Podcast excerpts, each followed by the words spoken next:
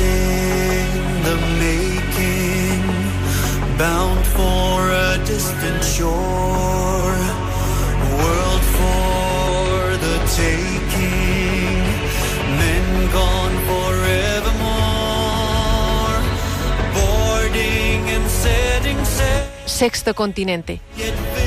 Dirigido por el obispo de Orihuela Alicante, Monseñor José Ignacio Munilla.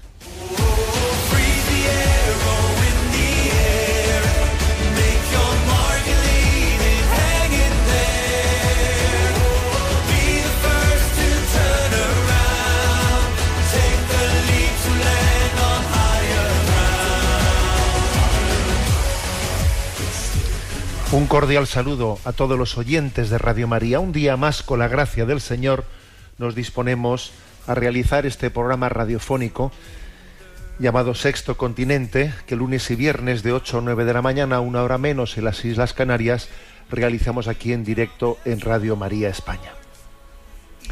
Bueno, hoy, ayer fue Pentecostés y ayer en España se, se realizaban las elecciones municipales y en muchos lugares también autonómicas.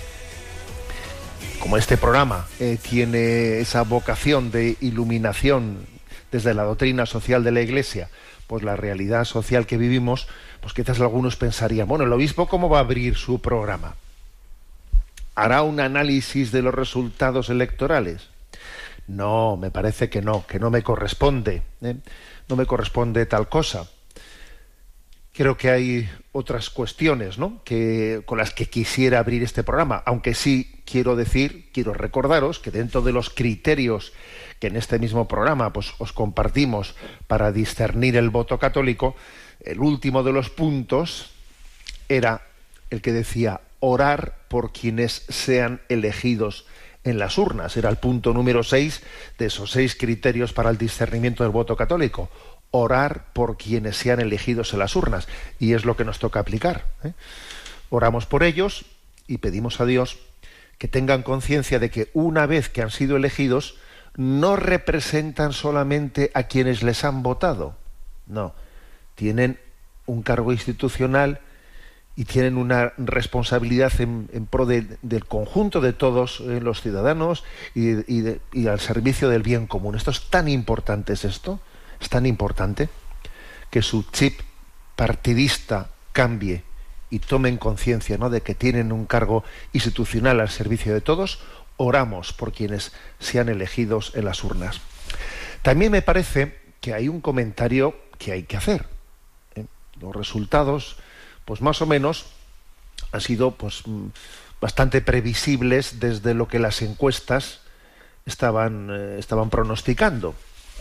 Si exceptuamos, si exceptuamos las encuestas del llamado CIS, del Instituto, digamos, demoscópico estatal, controlado por el gobierno.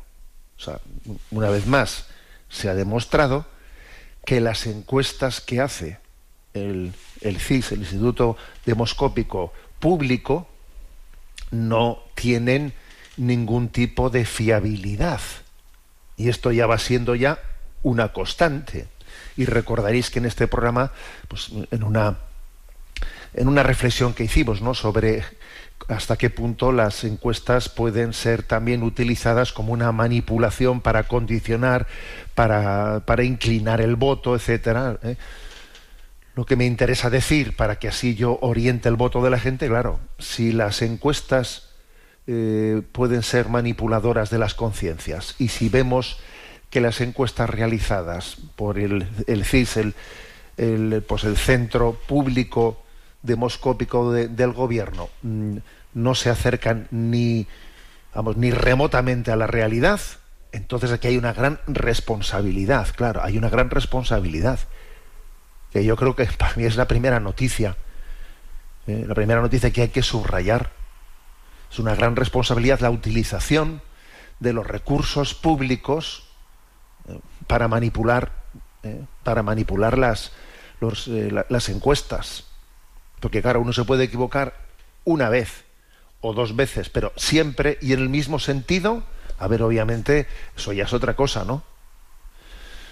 Esta es una reflexión importante porque vemos, ¿no? Vemos cómo mm, existe, ¿no? Pues toda una serie de recursos públicos que en vez de estar puestos al servicio, al servicio de la sociedad, al final son manipuladores de la sociedad, ¿no? Bueno, este es por mi, mi, comentario al día siguiente de las elecciones, pero os decía que para mí hay otro tema más importante, más importante, que quiero comentaros, ¿no? En esta entradilla. Y la entradilla es que, bueno, pues que hoy es Santa María, Madre de la Iglesia, y que vamos a celebrar, pues el próximo miércoles, el día de la visitación de la Virgen, ¿no? O sea que el mes de mayo concluye con estas dos fiestas marianas. Y entonces Radio María concluye también su, su campaña de mayo. Entonces tenemos, como quien dice, pues aquí una especie de triduo, ¿eh? triduo final entre Santa María, Madre de la Iglesia, y entre la visitación de María Isabel. Nos quedan tres días en la campaña de Radio María y, pues, pues eso, como dice el refrán, ¿no? Hasta el rabo todo es toro. Pues bueno, pues lo mismo, digamos, de la campaña de Radio María. Ha sido un verdadero éxito eh, la respuesta que ha habido en la maratón, es decir, en la aportación que hemos hecho para la Radio María Internacional. Ha sido una gozada ver cómo se ha respondido pues eh, en África, en Oriente Medio, etcétera. Creo que es maravilloso que Radio María España sea tan generosa hacia todo el mundo, pero tenemos que mm, también eh, rematar nuestra, en nuestra colaboración eh, ad intra. ¿eh? En casa también nos tenemos que consolidar. ¿eh? Y también, pues como os decía, en casa el gran reto que tenemos es el tema de las frecuencias. El tema de las frecuencias, pues en, el que podamos, ¿no? Pues Radio María pueda tener frecuencias mm, perfectamente legalizadas, etcétera, como poco a poco vamos, vamos teniendo, pero pero es que queremos que no, que no haya ningún lugar en España en el que deje de estar mm, perfectamente accesible eh, pues Radio María. Ya sabemos que existen nuevas tecnologías, pero es que la gran, por ejemplo, ¿no? la, forma más, más fácil de muchas veces de, coger la, la, radio es el coche. Y entonces es muy importante ¿no? que se emita en abierto, se emita de manera que tantas personas que se desplazan y en esos desplazamientos pues van poniendo la radio, pues María, nuestra madre, les salga a su encuentro, ¿eh? les salga a su encuentro. En definitiva, que os animo a todos, eh, a los que todavía no habéis participado en esta campaña, a dar un último empujón, a que, a que, seamos también colaboradores de esta campaña, que todos seamos copartícipes del tesoro que recibimos. Y os recuerdo, ¿eh? una vez más, que hay muchas formas de poder hacerlo a través de la web de Radio María. Allí se especifica muchas formas de colaboración, pero quizás la más práctica es llamando al teléfono 91 8 22 80 10. 91 8 22 80 10. Sexto Continente, este programa es un programa que tiene interacción con los que sois usuarios de redes sociales en Instagram y en Twitter a través de la cuenta arroba obispo munilla, con los que sois usuarios de Facebook a través del muro que lleva mi nombre personal de José Ignacio Munilla. Y recuerdo que los programas anteriores, porque son muchos los oyentes, ¿no? Pues que lo escuchan también eh, pues, eh, pues a posteriori, pues están a vuestra disposición tanto en el podcast de Radio María, como las plataformas de Spotify y, Vox, eh, con el nombre de Sexto Continente. Y os recuerdo también que hay una página web multimedia www.enticonfio.org en la que podéis encontrar también los programas de Sexto, Sexto Continente, además de otros materiales de evangelización que vamos poco a poco generando. Bueno, pues tengo un tema creo que importante para, para compartir con vosotros, ¿no? Ayer, eh, además de ser la solemnidad de Pentecostés, además de ser el día, además de ser el día de las elecciones en España, ayer era el Día Mundial del Hambre. Con ese motivo, Caritas Internacional, pues hizo una, una llamada, una llamada a luchar a erradicar el desperdicio de los alimentos, que es pues un gran reto, ¿eh? el desperdicio de los alimentos. Cómo reducir el desperdicio de los alimentos, ¿no? Cómo apoyar los sistemas alimentarios locales. ¿eh? Aquí, claro, uno de los grandes problemas yo creo que, que tenemos es cómo pues, se hacen ¿no? ese tipo de explotaciones mm, agrícolas en las cuales no pues eh, prácticamente no en vez de en vez de en vez de diversificar no el tipo de pues de, plantaciones no pues casi son exclusivas no aquí hacemos un, tipo de producto y porque se supone que este va a ser el más rentable y entonces se, se apuesta de esa manera de manera que entonces se requieren grandes grandes desplazamientos después de, de, las producciones que se han realizado, en vez de eh, pues hacer un sistema en el que se pues se plante de todo un poco para que en ese entorno en el que se está produciendo después haya no más bien vamos al otro tipo no otro tipo de, de, de, plantaciones en las que después supone pues una gran dificultad el ver, eh, el ver cómo todo eso se distribuye y si y se llega a consumir sin desperdicio alimenticio. Muy difícil, ¿eh? muy difícil. Entonces, la, el llamamiento, el llamamiento de, Caritas Internacional, pues hay que tomárselo en serio. Pon en su, en su llamamiento han hecho también un, han puesto un, un modelo, han hecho referencia como Caritas en Pakistán, desde el año 2018, ha estado promoviendo prácticas agrícolas sostenibles, implementando programas centrados en hacer que los hogares de los pequeños agricultores sean bueno pues sean capaces de aguantar eh, pues esta este tipo de competitividad no que mejoren su capacidad de adaptación que se mantengan eh, con, con, una capacidad no de tener visos visos de perdurar también en el futuro no con su modelo. Y bueno ya han sido algunos modelos que se han practicado como este de Pakistán que ha sido exitosos. Bueno pero como, con este motivo, con el motivo del Día Mundial del Hambre y de esa llamada de Cáritas a luchar contra el desperdicio de los, de los alimentos, os quiero compartir otra, otra reflexión. Y es la reflexión de que estamos en una situación, eh, ahora me refiero a España, aunque creo que esto que os voy a compartir no es exclusivo de España, sino que está también en gran medida condicionado por la normativa europea. Pero tenemos el gran reto, el gran reto de que en, este, en esta situación en la que se desperdician tantos alimentos, para empezar, se desperdician muchos alimentos en, en el hogar, en el hogar, ¿no? También se desperdician muchos alimentos en las cadenas de distribución, incluso en el mismo campo. En el mismo campo se desperdician alimentos en el sentido de que de repente hay unos precios, hay unos precios que, que pues que no merece la pena ni, ni recolectarlo, ¿eh? ni recolectarlo. Y se, incluso se desperdicia alimento en el propio campo, ¿no? Las cadenas de distribución en los hogares, la verdad es que es una, es una auténtica desgracia, ¿no? En gran medida hay muchas iniciativas, ¿no? Iniciativas sociales, pues que intentan intentan luchar contra esto, eh, pues bancos de alimentos, etcétera, ¿no?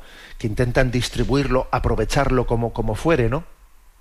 Hay muchas iniciativas sociales que intentan, pues, desde pues cadenas, cadenas de supermercados que dicen esto se me va a caducar, venga, pues cojo, entrego esto, ¿quién, quién hay que distribuya estos productos? Hay muchas iniciativas que por aquí y por allá, sin que sean desde luego soluciones coordinadas ni nada por estilo, pero que han intentado, ¿no?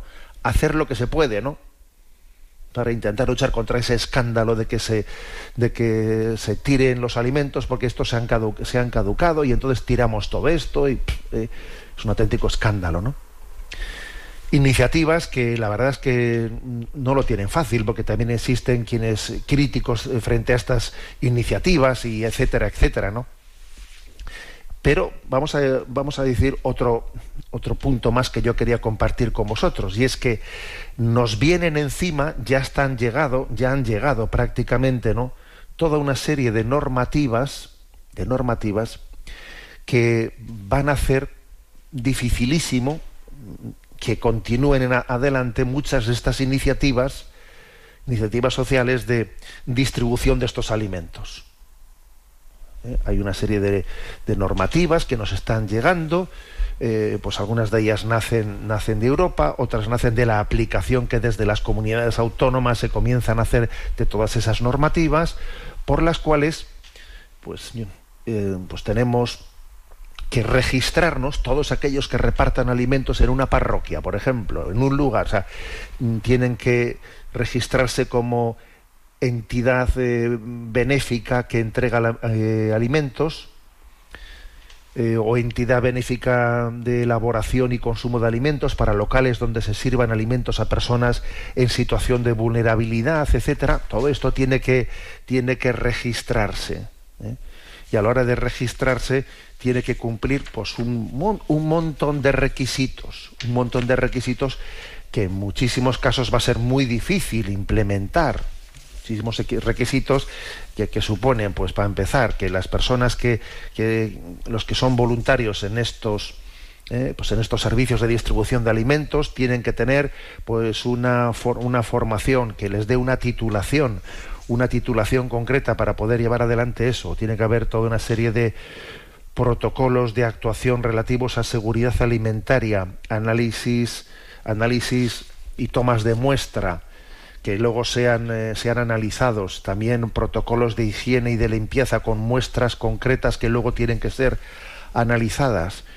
Eh, hay que demostrar que la cadena del frío no se ha roto, entonces tiene que haber cámaras eh, frigoríficas con, este, con esta tipología, con la otra, con la otra, un montón de normativas, un montón de normativas que si me pongo a leerlas, vamos, nos damos toda la hora, que va a ser dificilísimo que en la mayoría de los lugares que están llevando adelante pues estas iniciativas sociales de distribución de alimentos puedan pervivir y además con unas multas tremendas, tremendas a quienes no se registren, a quienes no cumplan toda esta normativa.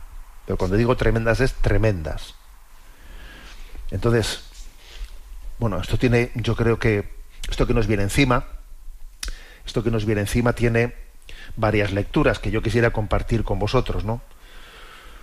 Por una parte, detrás de esto, detrás de todas estas normas ¿no? que nos vienen de un despacho concreto y que se, se llevan adelante así por las buenas, ¿no? sin haber consultado con todas las asociaciones, con los bancos de alimentos, eh, sin haber consultado con todos aquellos a los que les va a afectar esto, pero de una medida tremenda, pues la verdad es que todas estas normativas van en la línea de un intervencionismo estatalista de las administraciones públicas que es mm, que, está generalizado, ¿no?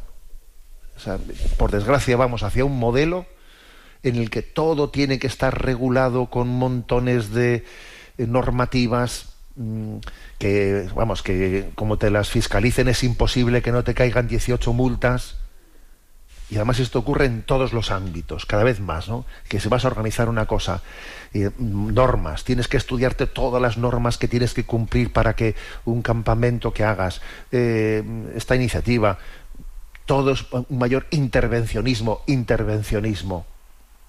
Eh, también recordáis que en este propio programa también pues hicimos una denuncia en el intervencionismo, por ejemplo, en la elección de los centros. O sea, ahora resulta que en muchos lugares no se le permite ir a la familia a un colegio a decir, me gustaría matricular a mi hijo en este colegio. No, tienes que ir eh, a la administración en la cual ellos, eh, tú pones tus preferencias y ellos ya verán, ya te asignarán, pero tú al colegio no puedes ir. O sea, todo es, vamos en una línea intervencionista, intervencionista, que vamos, que yo creo que en el fondo esto qué, es lo que puede generar, pues que, que cada vez haya menos iniciativas sociales.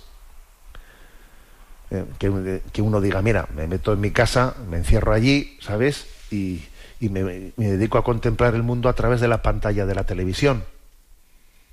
Porque si intentas ayudar y no te ponen más que pegas,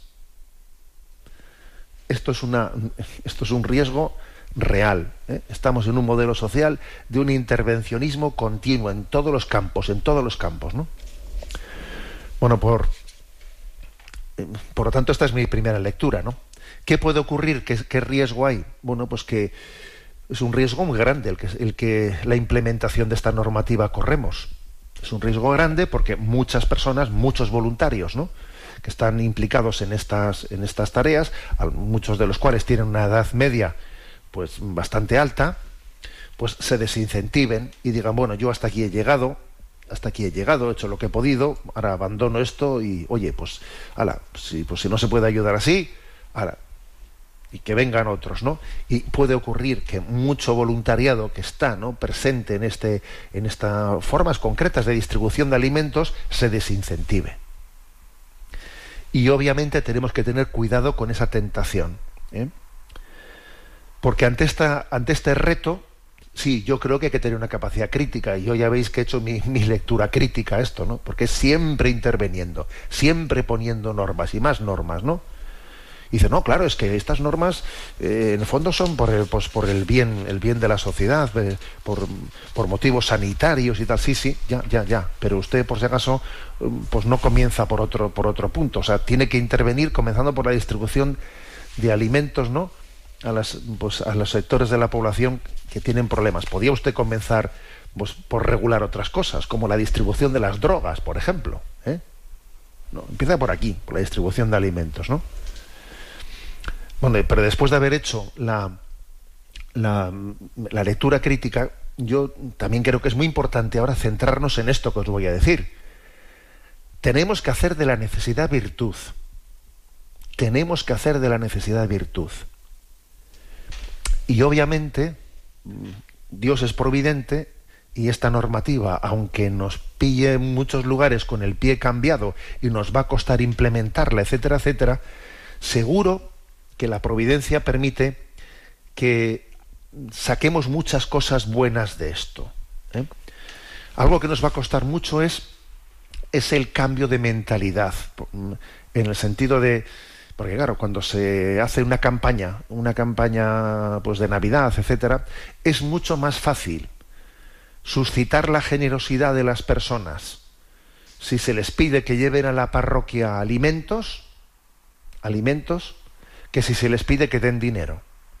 Porque parece que uno, eh, pues, se queda como mucho más eh, satisfecho si compra estos garbanzos o compro pues estas verduras, compro esto, compro, compro lo otro y lo entrego en la parroquia y, y seguro que todo eso que entrega pues en alimentos traducido al dinero es o sea, cuesta mucho más dinero de lo que, de lo que hubiese dado pues en, en metálico. En metálico hubiese dado mucho menos. Y esto supone para nosotros un cambio de mentalidad. O sea, tenemos que cambiar esa mentalidad. ¿Por qué? Porque al, modelo hacia el que vamos con todo ese tipo de normativas es un modelo pues, por el cual pues, lo más probable es que muchas de nuestras caritas, algunas serán capaces de implementar todo este tipo de normativa, pero eso va a ser muy difícil. Digamos que la mayoría de las, no digo ya únicamente de las caritas, sino de otras muchas iniciativas que existen, ¿no? pues van a, van a ir a unos modelos de unas tarjetas, de unas tarjetas con las cuales uno va a un supermercado y tiene una tarjeta pues por valor de tantos euros para poder allí hacer compras, ¿no? Compras con esas tarjetas. ¿Qué, es lo que ocurre? Que va a ser difícil suscitar eh, la misma generosidad para entregar una cantidad metálica que para los productos que yo cogería y llevaría. Pero tenemos que cambiar de mentalidad porque, porque es inexorable, porque todas estas normativas nos lo exigen. ¿eh? así como en el mundo anglosajón, ¿no? En el mundo anglosajón, pues hay mucha mayor cultura de, bueno, pues de, de dar donativos en metálico, en nuestro mundo latino, pues estamos como muy apegados ¿no? a, ese, a ese modelo en el que mm, te doy la comida, ¿eh? te doy la comida, ya, pero ahora vienen todas estas normativas y nos tenemos que reconvertir, ¿no? Em, y además pasa lo siguiente, los equipos de Cáritas y los equipos de, de todas las asociaciones de, eh, pues que, están que están de una y otra manera llevando adelante no pues estos estos eh, caminos de solidaridad tienen un reto un reto de poner el acento en el acompañamiento a las personas que vienen pidiendo ayuda. Porque es cierto que en esta nueva situación pues tiene que haber un mayor acompañamiento, claro. Si resulta que tenemos pues un montón de alimentos que, que nos han venido del banco de alimentos y ahí vienen personas, las distribuimos pues sin haber prácticamente conocido a las personas que las distribuimos. Según vienen, se les reparten, se les reparten y se les reparten. Ya, pero con este otro modelo en el que los alimentos no se van a distribuir así, sino van a tener que ser con, eh, con tarjetas, etcétera, con tarjetas eh, que son, o sea, que tienen, que tienen eh, en sí pues un, eh, un límite de dinero para poder comprar en un supermercado, obviamente eso no se puede distribuir de esa manera, sino que requiere un conocimiento personal de las personas que vienen a nosotros. Va a requerir un acompañamiento mucho más personalizado. Va a requerir conocer a las personas, ¿no? Y es una gran oportunidad, ¿sabéis por qué? Porque en el fondo la mayor pobreza que tenemos hoy en día es la pobreza moral. La pobreza moral, más que la pobreza material. El no saber administrarnos, el no saber cocinar bien, comer eh, de productos eh, elaborados que en el fondo son mucho más caros y además no, es una, una alimentación tan sana. Entonces, en el fondo, nuestros equipos de Cáritas están llamados a conocer a las personas, ayudarlas, enseñarles también ¿no? a cómo administrarse. O sea, requiere para nosotros también una reconversión, ¿eh? una, reconversión en nuestra manera de hacer las cosas. Es un gran reto, ¿eh? Es un gran reto. Pero estoy seguro que, que esto, que este, este reto, si lo abordamos bien, nos va a ayudar a hacer caridad mejor, con mayor calidad. ¿eh? No, coge, coge esto, mira, tienes un par de cajas de esto, nos han traído esto, venga, coge y llévatelo. Claro, eso es mucho más fácil de alguna manera, ¿eh? pero el acompañamiento, el ver, el, el ver cuáles son las pobrezas morales y las situaciones en concreto requiere mucho más acompañamiento personal a las personas, ¿no? Nos tenemos que reconvertir y hacer de la necesidad virtud, ¿no?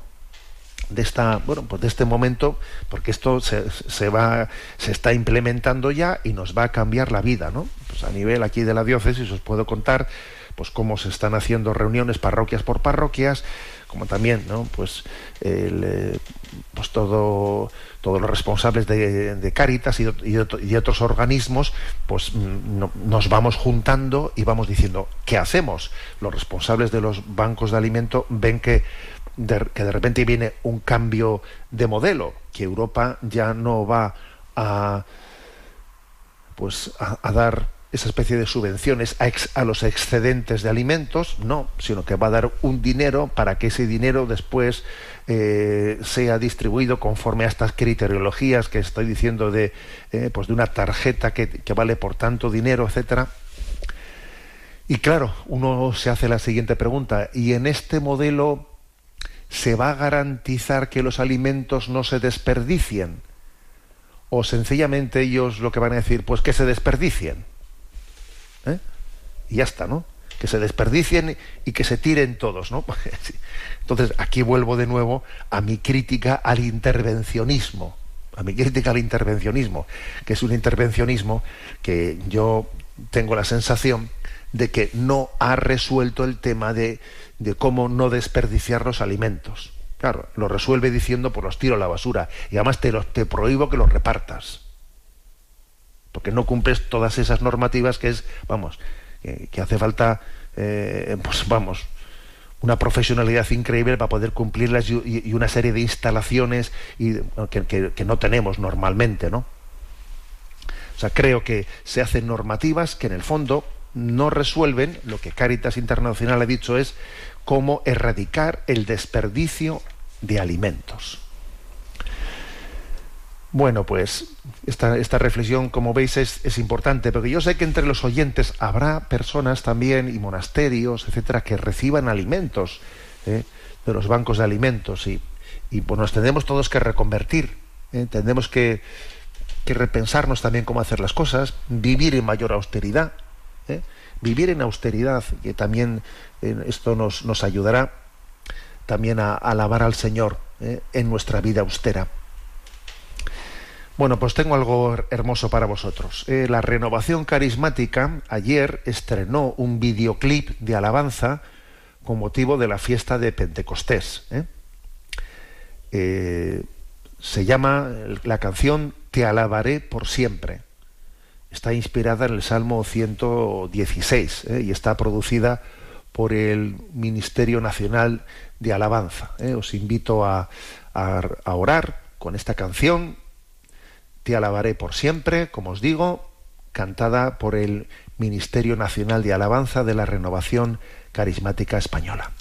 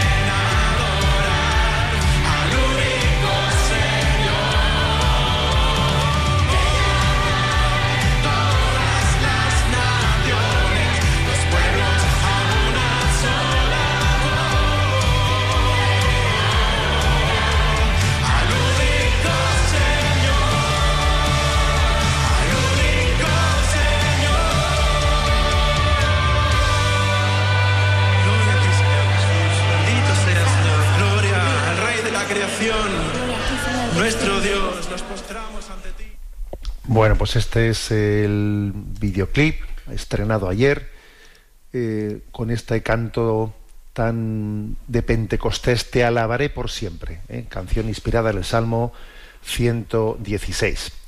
Bueno, vamos a continuar con este programa de Sexto Continente y lo hacemos con las preguntas de los oyentes. Sabéis que hay un correo electrónico habilitado que es sextocontinente arroba radiomaria.es, sextocontinente arroba radiomaria.es y a Javier que está en la emisora le vamos a pedir que nos presente las preguntas elegidas. Buenos días. Buenos días, monseñor. Adelante.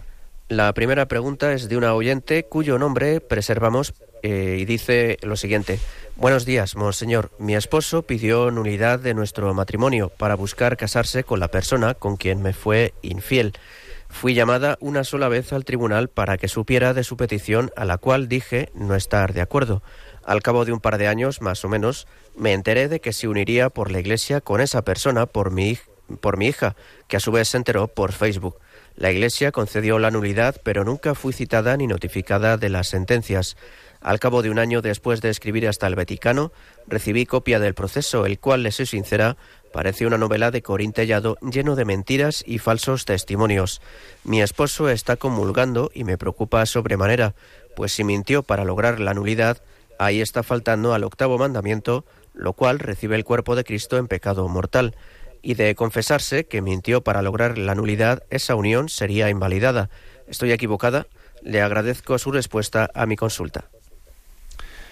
Vamos a ver. eh, obviamente, si alguien, eh, si alguien ante un tribunal ¿no? eclesiástico consigue una nulidad en base eh, a falsear la realidad, en, en base a mentir, bueno, aunque la Iglesia le conceda la nulidad matrimonial, pero bueno, obviamente él sabe que ha mentido para conseguir esa nulidad matrimonial y entonces pues ha cometido un pecado grave de mentir ante la Iglesia en primer lugar, en segundo lugar su matrimonio, aunque haya habido una sentencia de nulidad, él sabe que es falsa, que es nula, que no es verdadera, ¿eh? con lo cual habría cometido un pecado de perjurio y además seguiría en adulterio porque su matrimonio ¿eh? su matrimonio ha sido anulado sí en base a una mentira. Eso vaya por delante no o sea es absurdo recurrir a un tribunal de la iglesia para mentir. Ahora también eh, dicho esto no que es un poco lo que pregunta el oyente también un par de un par de cuestiones no me atrevería a decirle vamos a ver que que ella no recibiese ningún tipo de comunicación por parte de la iglesia de que el matrimonio había sido anulado es un poco raro eso es un poco raro eh, haya tenido que existir algún tipo de error no Eh, ella dice también que ha recurrido al Vaticano, etcétera. Bueno, pues ese recurso al Vaticano también habrá eh, clarificado las cosas. Pero yo también me atrevería a decirle a usted un, consejo. Y es, eh, creo que uno, cuando ocurre una cosa como esta, incluso en el caso de que su esposo mintiese, incluso en ese caso, a usted le conviene pasar página.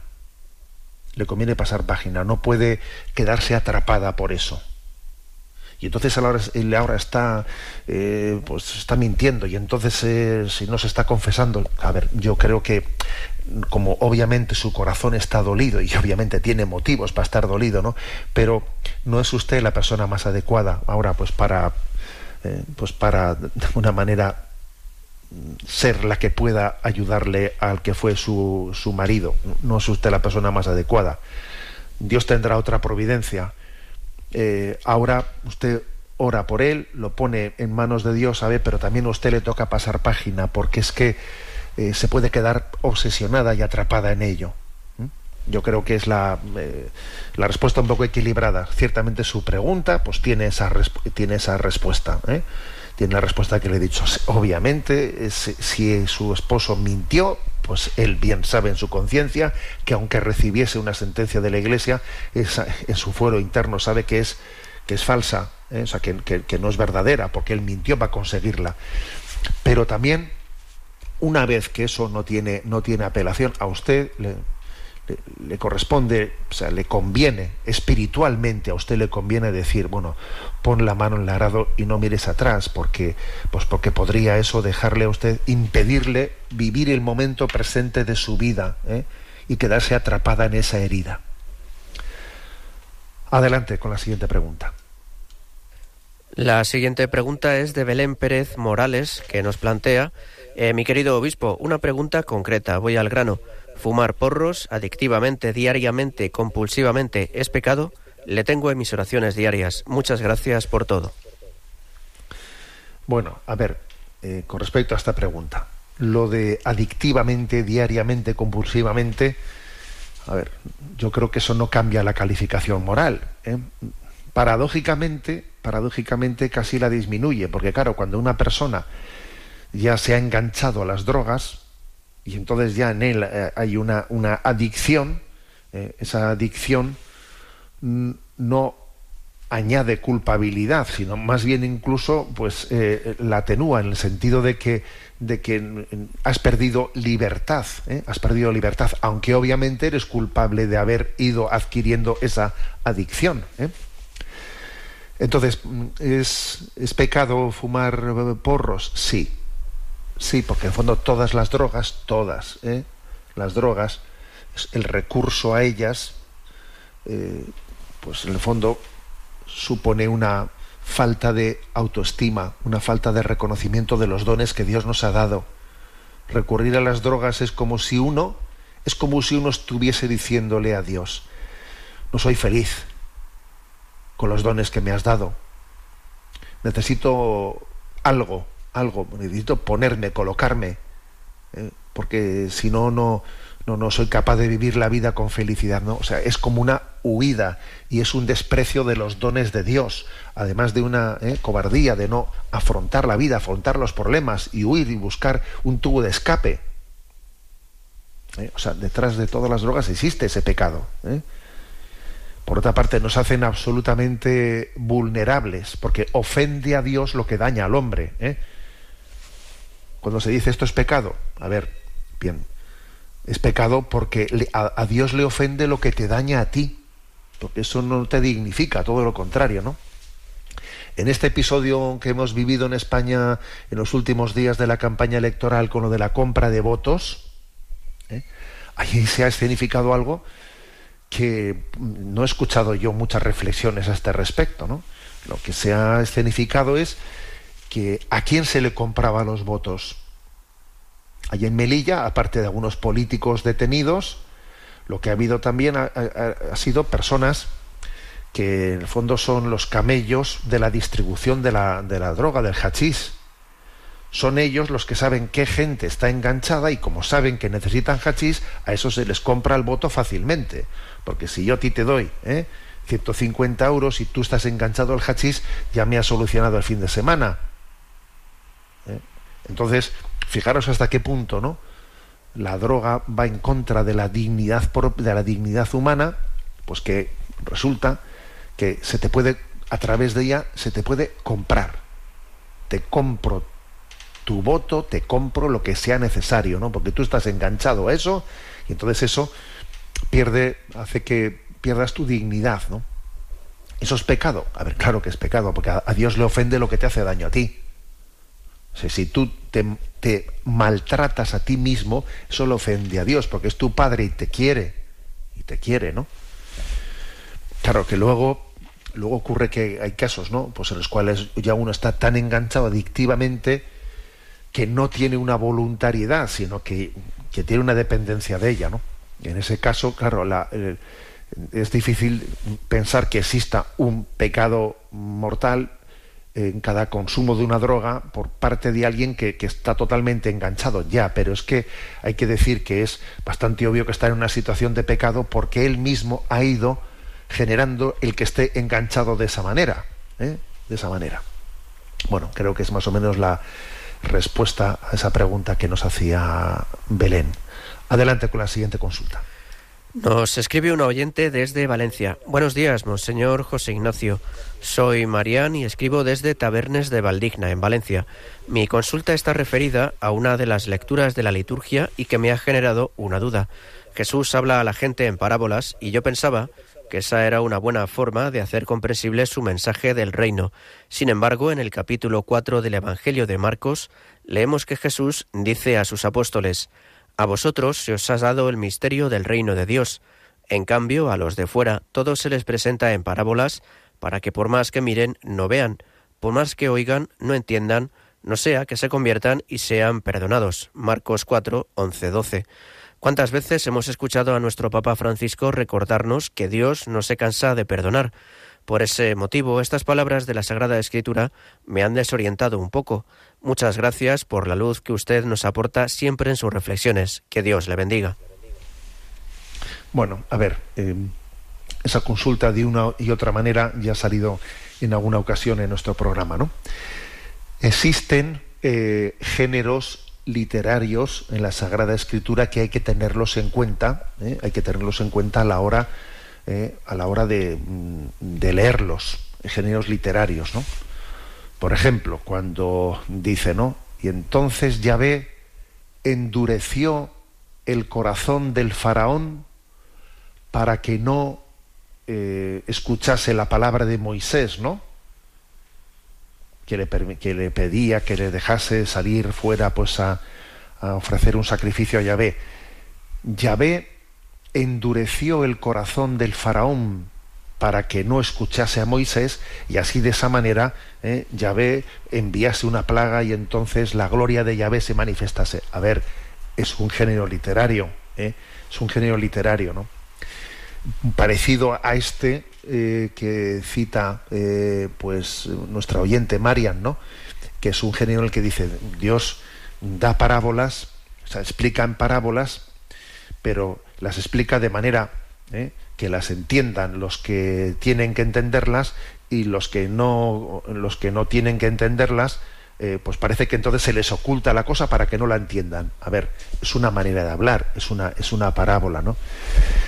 Es un, es un género literario en el que, en el fondo, lo que se subraya, eh, lo que se subraya es que en el, en el designio de Dios, eh, en el designio de Dios, es como si Dios, si tú estás cerrado y tú no has querido entender lo que esa parábola dice, porque esa persona no tiene, ¿no? No tiene la disposición de entender y acoger la palabra de Dios, ¿no? es como decir, mira, Dios ha hablado lo suficientemente claro a los sencillos. ¿eh? Y Dios, por otra parte, contigo, como no quieres entender, tampoco va ¿eh? a desperdiciar la palabra, porque es que tu problema no es que no has entendido, es que no quieres entenderlo, ¿no? No quieres entenderlo. Luego, luego te lo he dicho de manera que podrías haberlo entendido, pero pero ahora que lo has rechazado de alguna manera, pues mira, es como si Dios no ha querido, no ha querido desperdiciar contigo esa, eh, esa palabra. Es una manera de subrayar la responsabilidad tuya en ese rechazo. ¿eh? Pero bueno, quiero decir que la Sagrada Escritura no se puede eh, entender sacando un versículo de contexto.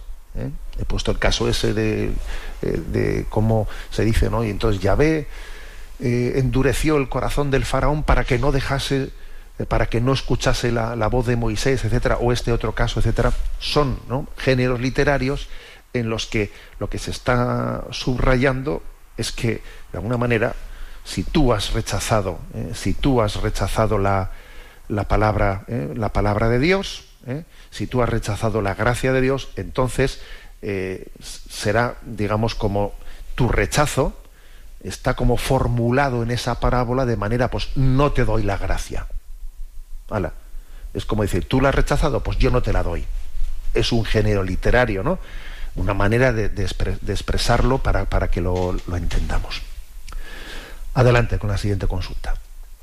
José Miguel Aranda nos plantea, estimado Monseñor, los cristianos esperamos que inmediatamente después de nuestra muerte, nuestra alma se encontrará con el Señor para un juicio personal, pero también hablamos de un reencuentro con las almas de seres queridos que nos precedieron en la muerte, en frases como ya se ha reunido con sus padres o mi esposa me estará esperando.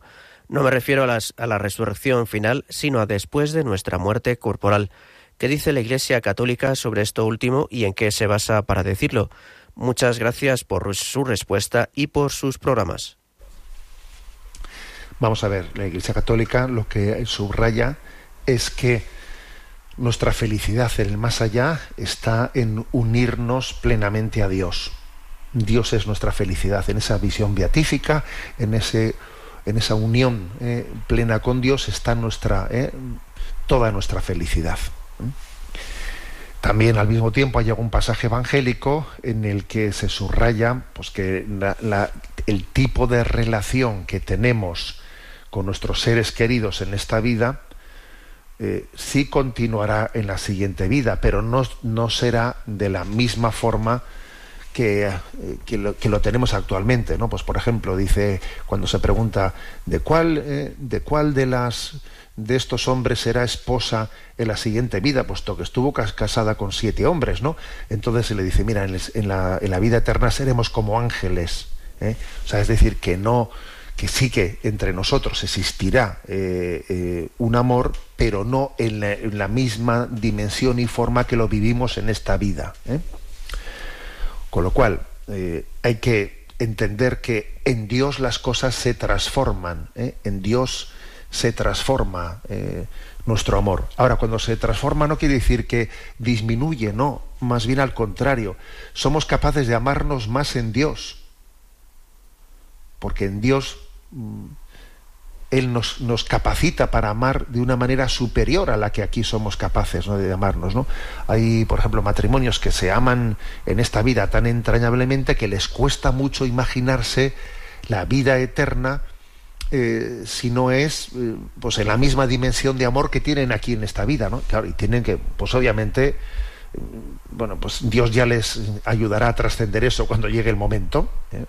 Ahora lo que sí que creo que pueden pensar es que nos amaremos eternamente en el cielo. Eso es correcto que lo piensen. Es correcto. Ahora también tienen que abrirse a entender que será de una manera diferente porque en Dios, en Dios, eh, pues esa especie de dependencia, dependencia afectiva que tenemos aquí uno de otro, en Dios eso no existe, ¿no?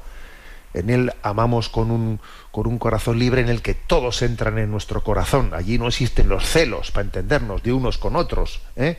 los celos y cosas por el estilo. ¿eh? Es un amor, un amor de plenitud, ¿eh? porque, digamos, eh, creemos también que en esa visión beatífica se conforma el conjunto de la iglesia triunfante, del cuerpo místico de Cristo que está en el cielo. ¿eh? Y, eso también forma parte de nuestra plenitud. La plenitud está en, en la visión de Dios y en la conformación de todo el cuerpo místico de Cristo en el cielo. ¿eh? Creo que esta es la, la respuesta que podemos eh, dar a nuestro oyente. Aunque sea de una manera muy breve, vamos a concluir avanzando con un punto más del DOCAT. El número 300 nos toca. ¿Cómo se puede combatir el terrorismo de manera activa? Y responde diciendo, la lucha contra el terrorismo se empieza combatiendo las causas que hacen posible el terror. Se deben por ello crear condiciones en las que no se pueda llevarse a cabo ni desarrollarse una agresión descontrolada.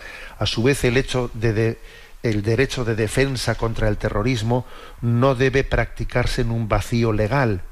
Tampoco la colaboración internacional contra las actividades terroristas debe limitarse a imponer sanciones, sino que también debe ocuparse de los motivos que hay detrás del terrorismo. Bueno, este punto ¿no? del DOCAT lo que subraya es que a la hora de combatir el terrorismo ¿eh? hay que estar atento a la posible existencia de causas de injusticia social que haya que abordar. Pues, por ejemplo, ¿eh? el terrorismo palestino. A ver, es absolutamente injustificable. ¿eh? Injustificable. Pero es cierto que para poder abordar el terrorismo no solo hay que luchar militarmente contra el terrorismo, también hay que decir, vamos a desactivar ¿eh? las, las situaciones de las situaciones de, de injusticia, de no cumplimiento ¿eh? de las de las declaraciones de la ONU, etcétera, que hacen, ¿eh? que hacen que algunos pretendan sentirse justificados para recurrir al terrorismo, que obviamente eso no les justifica en absoluto, pero como veis aquí también ¿eh? se hace, se subraya el hecho de que el terrorismo hay que combatirlo de todas las maneras, no únicamente policialmente, sino también quitándole las razones, quitándole las razones. Esto es un tema clave, ¿no?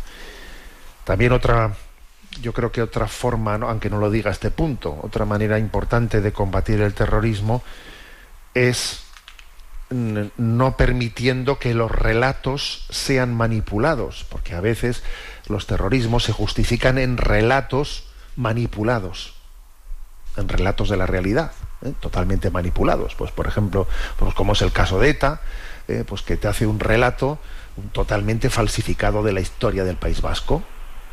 Un relato totalmente falsificado, como si esto fuese la historia de Asteris y Obelix y los romanos. Oiga, mire usted, me está haciendo usted un relato que no tiene nada que ver con la realidad. ¿eh? Entonces yo diría estos dos dos puntos, ¿no? Quitarle las razones, es decir, abordar los, los elementos de injusticia, ¿eh? de injusticia que en los que se escudan para el terrorismo, abordarlos, y en segundo lugar, eh, ser capaces de desenmascarar los, la, falsificación de los relatos que a veces se hacen, ¿no? Para justificar el terrorismo. Tenemos el tiempo cumplido. Me despido con la bendición de Dios Todopoderoso, Padre, Hijo y Espíritu Santo. Alabado sea Jesucristo.